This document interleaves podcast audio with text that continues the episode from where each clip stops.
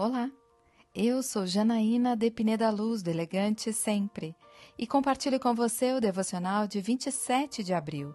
Tenha uma boa reputação. A boa reputação vale mais que grandes riquezas. Desfrutar de boa estima vale mais que prata e ouro. Provérbios 22, versículo 1. A reputação é a constituição e manutenção de uma imagem positiva sobre você, frente às suas ações e comportamentos. Não se trata de uma tarefa isolada nem um projeto.